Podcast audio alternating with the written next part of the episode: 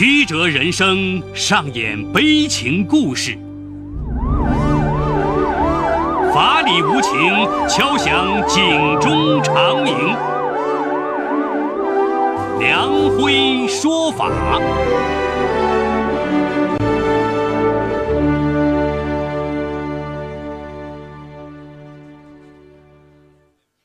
梁辉说法由上海故事广播与现代家庭杂志社联合播出。好故事，好声音。听众朋友，大家好，我是梁辉，欢迎收听梁辉说法。今天我要给大家讲这么一个故事，叫“抗议吵架父母，儿子惊天一跳”。梁辉说法正在为您讲述法治故事，“抗议吵架父母”。儿子惊天一跳。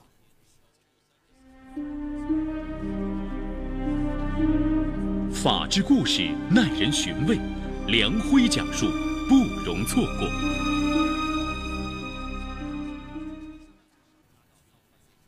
二零一五年十二月的一个早晨，辽宁抚顺，户外已经是滴水成冰的严寒。郭本飞一早下楼买回了早餐。然后端到妻子姚丹的床头，说：“今早只有包子了。”姚丹一面起床穿衣，一面笑着对丈夫说：“我吃什么都行，没事，你快去上班吧，别迟到了。”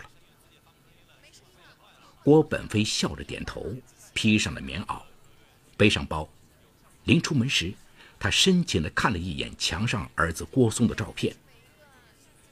镜框里的郭松满脸微笑，露出了洁白的牙齿。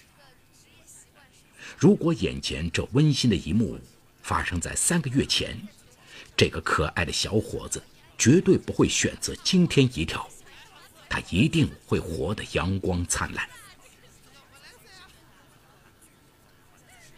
一九九三年春节，在辽宁抚顺抚顺矿务局下属企业工作的郭本飞。与女同事姚丹结婚，第二年生下了儿子郭松。由于两家老人都没有退休，无法给他们带孩子，姚丹本来工资就不高，干脆辞职回家带孩子。岂料，三年后郭本飞下岗了，没有找到稳定的工作，只能四处打零工，收入微薄。贫贱夫妻百事哀。姚丹开始埋怨丈夫没出息，郭本飞责怪妻子不体恤他的辛劳。最初，只要听到父母吵架，郭松就吓得躲了起来。邻居们会过来劝一下，但夫妇俩既不顾儿子的感受，也不给邻居面子。大约郭松十岁这一年，姚丹有一天问儿子：“如果他和他爸爸离婚了，他是否愿意跟他一起生活？”一听这话，郭松哭着跑去爷爷家。见孙子哭成了泪人，爷爷抹着眼泪说：“小松子，你爸妈水火不容，天天吵着也难受。他们离就离，你跟着我和奶奶过好不好？”见爷爷这样说，郭松哭得更厉害了。“不行不行，他们要是离婚了，我就没有爸爸妈妈了，大家都会笑我的。”万一爸爸又讨了老婆，妈妈再嫁了人，更加没人管我了。你和奶奶都老了，能管我多久啊？他的这些话让爷爷奶奶泪流满面，发誓要阻止儿子离婚。爷爷上门苦劝郭本飞：“不看婆娘，看孩子。你能保证再讨个老婆，就能对小松子好吗？你别犯浑了。”好心的邻居老太也上门去劝解郭本飞两口子：“你们啊，吵吵就算了，别离婚了。你们家郭松太可怜了。你们看看哪个后妈后爸管孩子呀？很多单亲家庭的孩子没人管就学坏。你们不能只想自己怎么样，生了孩子就得替他负责。你们不能太自私了。”姚丹的父母也坚决反对女儿离婚。在双方老人和邻居们的劝解下，郭本飞和姚丹只好决定不离婚。后来，郭本飞在家政法机关开车，晚上还要去帮人开出租车，不跟妻子碰面还好，碰面就吵架。生活在这种环境下，郭松的学习成绩自然不理想。初中毕业时，他放弃了高中，考上了抚顺市矿务局技术学校。该校的毕业生基本都会进入抚顺矿务局下属企业工作，这对郭松具有很大的吸引力。或许是随着年龄增长，郭松不再像小时候那样为未来担忧。也逐渐能够理解父母的痛苦，他也在反思，自己拴着他们不能离婚，是不是做错了？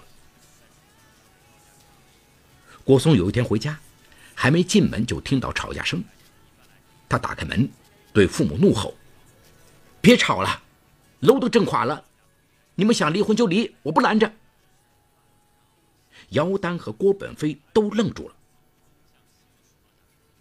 时过境迁，姚丹的想法早变了，觉得自己四十多岁了，不好再找对象了。何况他还没有工作。这么多年都过来了，眼看儿子即将结婚生子，他都快做奶奶的人了，何必做一个凄凉的单身婆呢？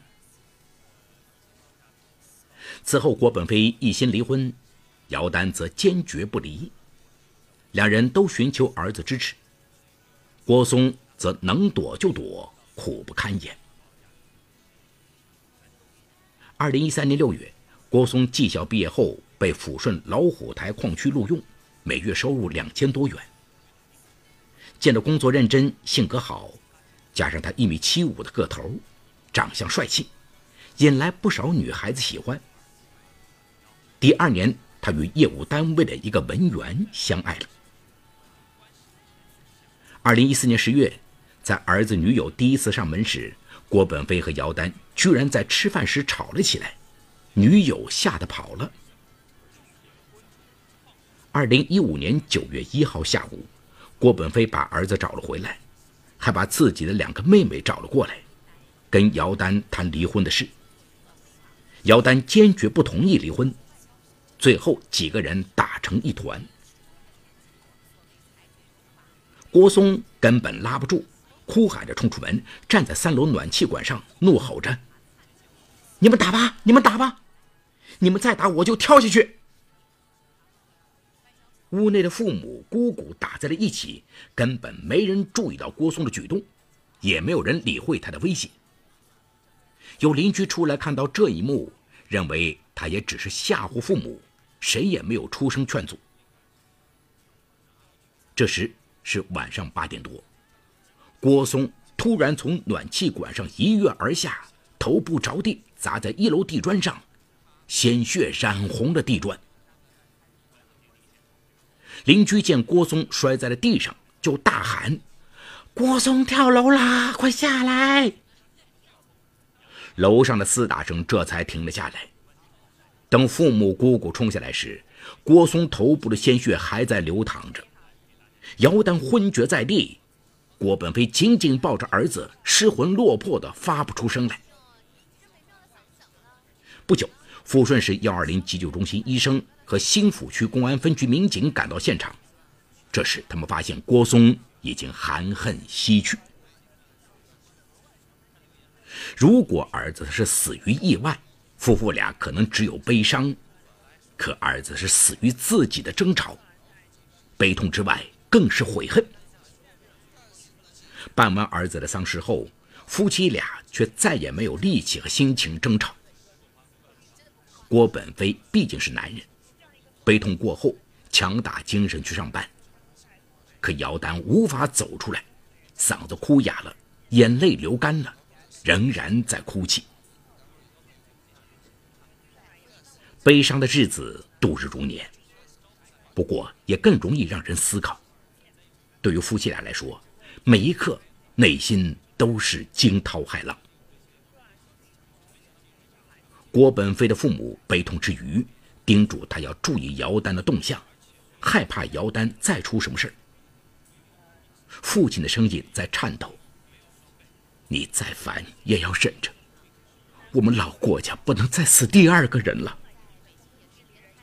郭本飞哭着跟父亲保证：“您老人家放心，我不能死了儿子，又死老婆，那样我在抚顺还活得起人吗？”一连几天，姚丹都坐在儿子坠楼的地方，一言不发。大家都觉得他可能疯了，议论纷纷。有人好心安慰，各种各样的道理都说遍了。姚丹有时听，有时不听，有时则不停的掉眼泪。这天下午，邻居苏大姐叫来郭本飞，劝他说：“你快把你老婆送医院看看，要是她疯了。”你也没有安生日子过的。看着妻子这样，郭本飞心中的恨意忽然就消失了。第一次觉得妻子是如此可怜。他轻声对他说：“姚丹，我们去医院吧。你这样坐在地上不是个事儿。”没想到姚丹平静的回答说：“我没疯。”我只是在这里陪陪儿子的魂。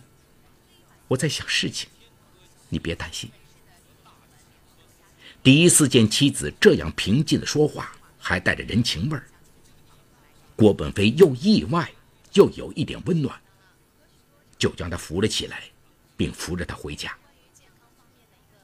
回家后，郭本飞默默的去打了一盆洗脸水，把毛巾浸湿又拧干，然后递给了妻子。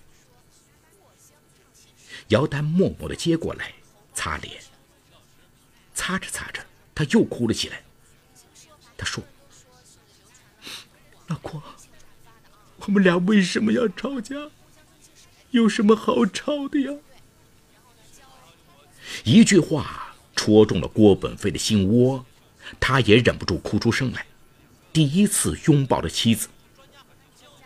是，有什么比儿子的命更重要呢？你说这些年我们天天吵，到底在吵什么呢？很多问题想不明白，吵不明白，可是面对儿子年轻的生命突然消失，挖心一样的痛，让这对夫妻冤家竟然在短时间里就大彻大悟了。他们一直认为自己是为了儿子好。可对于儿子来说，父母的和睦比命都重要。儿子以死相见，他们还有什么想不通的呢？这天晚上，姚丹痛哭流涕地向丈夫道歉，说自己不懂得体恤他的辛劳，一味指责他，实在是不讲理了。他还平静地提出：“我知道你想离婚。”这一次我不闹了，我同意，你说怎么离就怎么离。妻子的话让郭本飞潸然泪下，他真诚的向妻子道歉。你带儿子里里外外也是很不容易，跟着我没有过过一天好日子，我还嫌你吃闲饭，我混账啊！这一夜，夫妻俩说了很多话，流了很多泪。他们做梦也没有想到，仅仅只是几句相互道歉的话，就把这二十年来的纷争化解得干干净净。这里有情与法的冲突，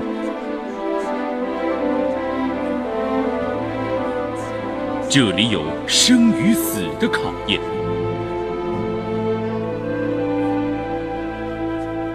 这里有爱与恨的交织，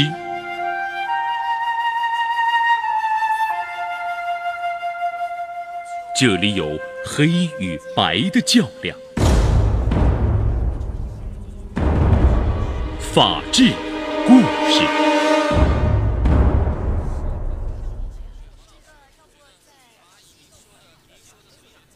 尽管互相取得了谅解。夫妻俩的丧子之痛却并没有得到缓解，姚丹的精神很差，晚上睡不着，刚一入睡又哭醒来。郭本飞只好接来了岳父母，请他们宽慰妻子。见女婿懂得关心和呵护女儿了，老人也很感动。他们劝女儿：一个人活多久，怎么死，都是上天注定的。也许这就是郭松的命。郭松生前就是希望父母和好，现在你们和好了，他在九泉之下也会瞑目了。在母亲的宽慰下，姚丹的心情逐渐明朗起来。她开始关心郭本飞。她以前最讨厌丈夫喝酒，现在她主动给他买酒，还陪他喝几盅，边喝边聊。妻子的变化，郭本飞感受最深。他投桃报李，下班回来，碰上卖水果的，就会挑几颗妻子爱吃的水果拎回来。原来夫妻和睦是多么平常而又幸福的事啊！十月上旬的一天，郭本飞下班回来，发现妻子又在哭。他小心翼翼地问她：“是不是想儿子了？”姚丹泪流满面地将儿子初中时的语文课本翻给丈夫看。我今天才看到，好难过。郭本飞一看。上面是儿子的笔记。爸爸妈妈，你们和好吧，求你们了。这一定是儿子当年复习功课时受不了父母的争吵而愤然写下的。只是他永远也不会想到，这成了他留给父母的遗言。当心愿实现了，他却不在了。夫妻俩再次抱头痛哭。郭本飞告诉妻子说：“儿子希望我们和好，他不希望我们离婚，所以我们要好好过日子，要开心，不然儿子就真的是白死了。”姚丹泣不成声，点了点头。姚丹让父母回家，她已经跟丈夫打开心结。不会做傻事。在郭本飞为岳父母饯行的酒桌上，岳母忽然对他们说：“你们还年轻，再生一个吧。”姚丹有些吃惊，自己都四十二岁了，还能生育吗？母亲说：“农村老家还有四十七岁生孩子的，你咋不能生呢？”老人的一句话点燃了郭本飞和姚丹新的希望。第二天，郭本飞带着妻子去了一趟沈阳盛京医院检查身体。医生检查后认为两人的身体都没有什么问题。尽管姚丹四十二岁了，怀孕有很大风险，但只要怀孕前做好身体调理，怀孕后做好胎检，分娩时多提前几天住院。那么风险可以降到最低。听了大夫的意见后，夫妻俩决心排除万难，再生育一个孩子。为了让妻子安心怀孕养胎，郭本飞不让她做一点体力活早餐他下楼买，晚餐他回家做，中餐则让妻子叫外卖。他又开始了日夜连轴转的辛劳。但苦并快乐着。他发誓要给妻子和即将到来的孩子一个温暖而宽裕的家，一个再也没有眼泪的家。好，故事说到这儿就告一段落。由于涉及到隐私，故事中人物均为化名。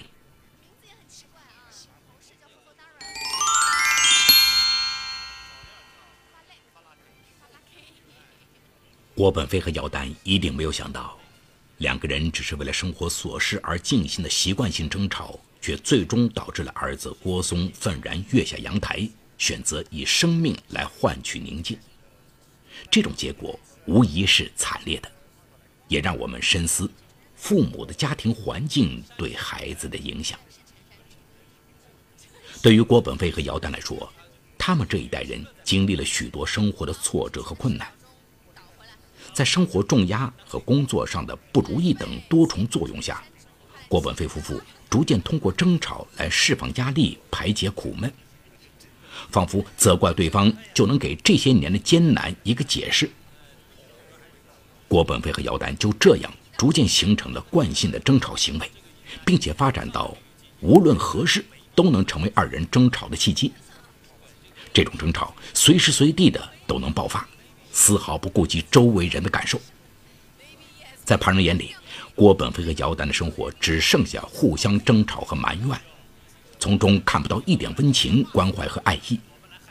这种巨大的负能量如同巨大的黑色漩涡，不仅让郭本飞和姚丹深陷其中，也剥夺了周围家人的阳光和笑容。对于郭松这样的未成年人而言，这种负面影响更为严重。首先啊，父母持续的争吵会施加给孩子严重的心理负担。对于孩子而言，父母是他最亲近的人，也是最爱的人，所以父母之间的矛盾会让孩子不安。而当这种矛盾持续而且不可调和、无法解决时，孩子会变得尤为痛苦，甚至开始怀疑是否是因为自己给父母造成了负担。进而责怪自己，这种不断加深的负面情绪会给孩子造成极大的心理压力。当父母不能及时发现孩子的这种不良情绪，并且及时纠正这种局面的话，会让孩子的不良情绪愈发严重。那郭松就是如此，他从小生活在充斥着争吵与责备的环境中，日复一日愈演愈烈，不仅周围的亲戚和邻居人尽皆知。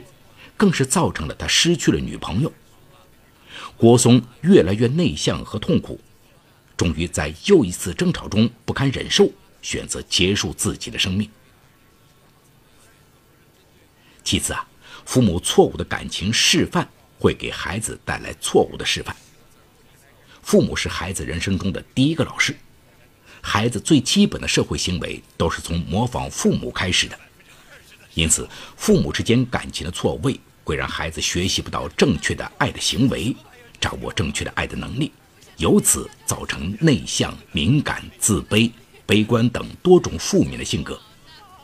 所以啊，不论父母之间遭遇了多大的坎坷与困难，都应当意识到自己对孩子的责任，应当以身作则，示范如何正确处理人与人之间的感情与矛盾。